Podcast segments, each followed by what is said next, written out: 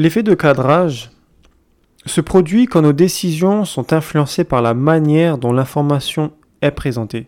Donc ça, c'est notre, notre 32e biais cognitif de l'année et il regroupe plusieurs thèmes qui comprend le social, l'apprentissage, les croyances, l'argent et la politique. Deux exemples très simples. Le premier, si tu cherches un désinfectant, tu vas choisir un produit qui prétend tuer 95% de tous les germes, plutôt qu'un autre produit qui prétend que 5% des germes survivront, alors que la finalité est exactement la même que la première option.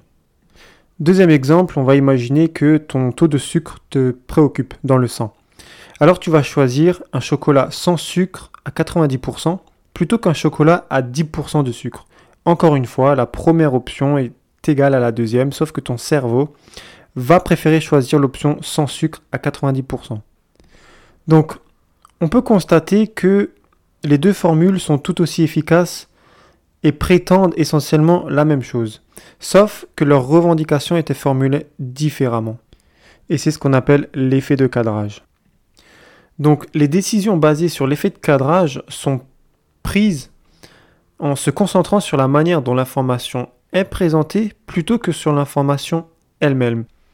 Donc ce biais cognitif, en fait, c'est un outil formidable pour les journaux pour manipuler l'opinion publique à leur guise.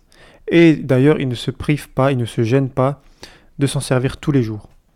Et comme tout biais cognitif, quand on n'a pas connaissance, ça impacte énormément la vie des gens négativement, parce qu'ils se font justement influencer par ces biais cognitifs.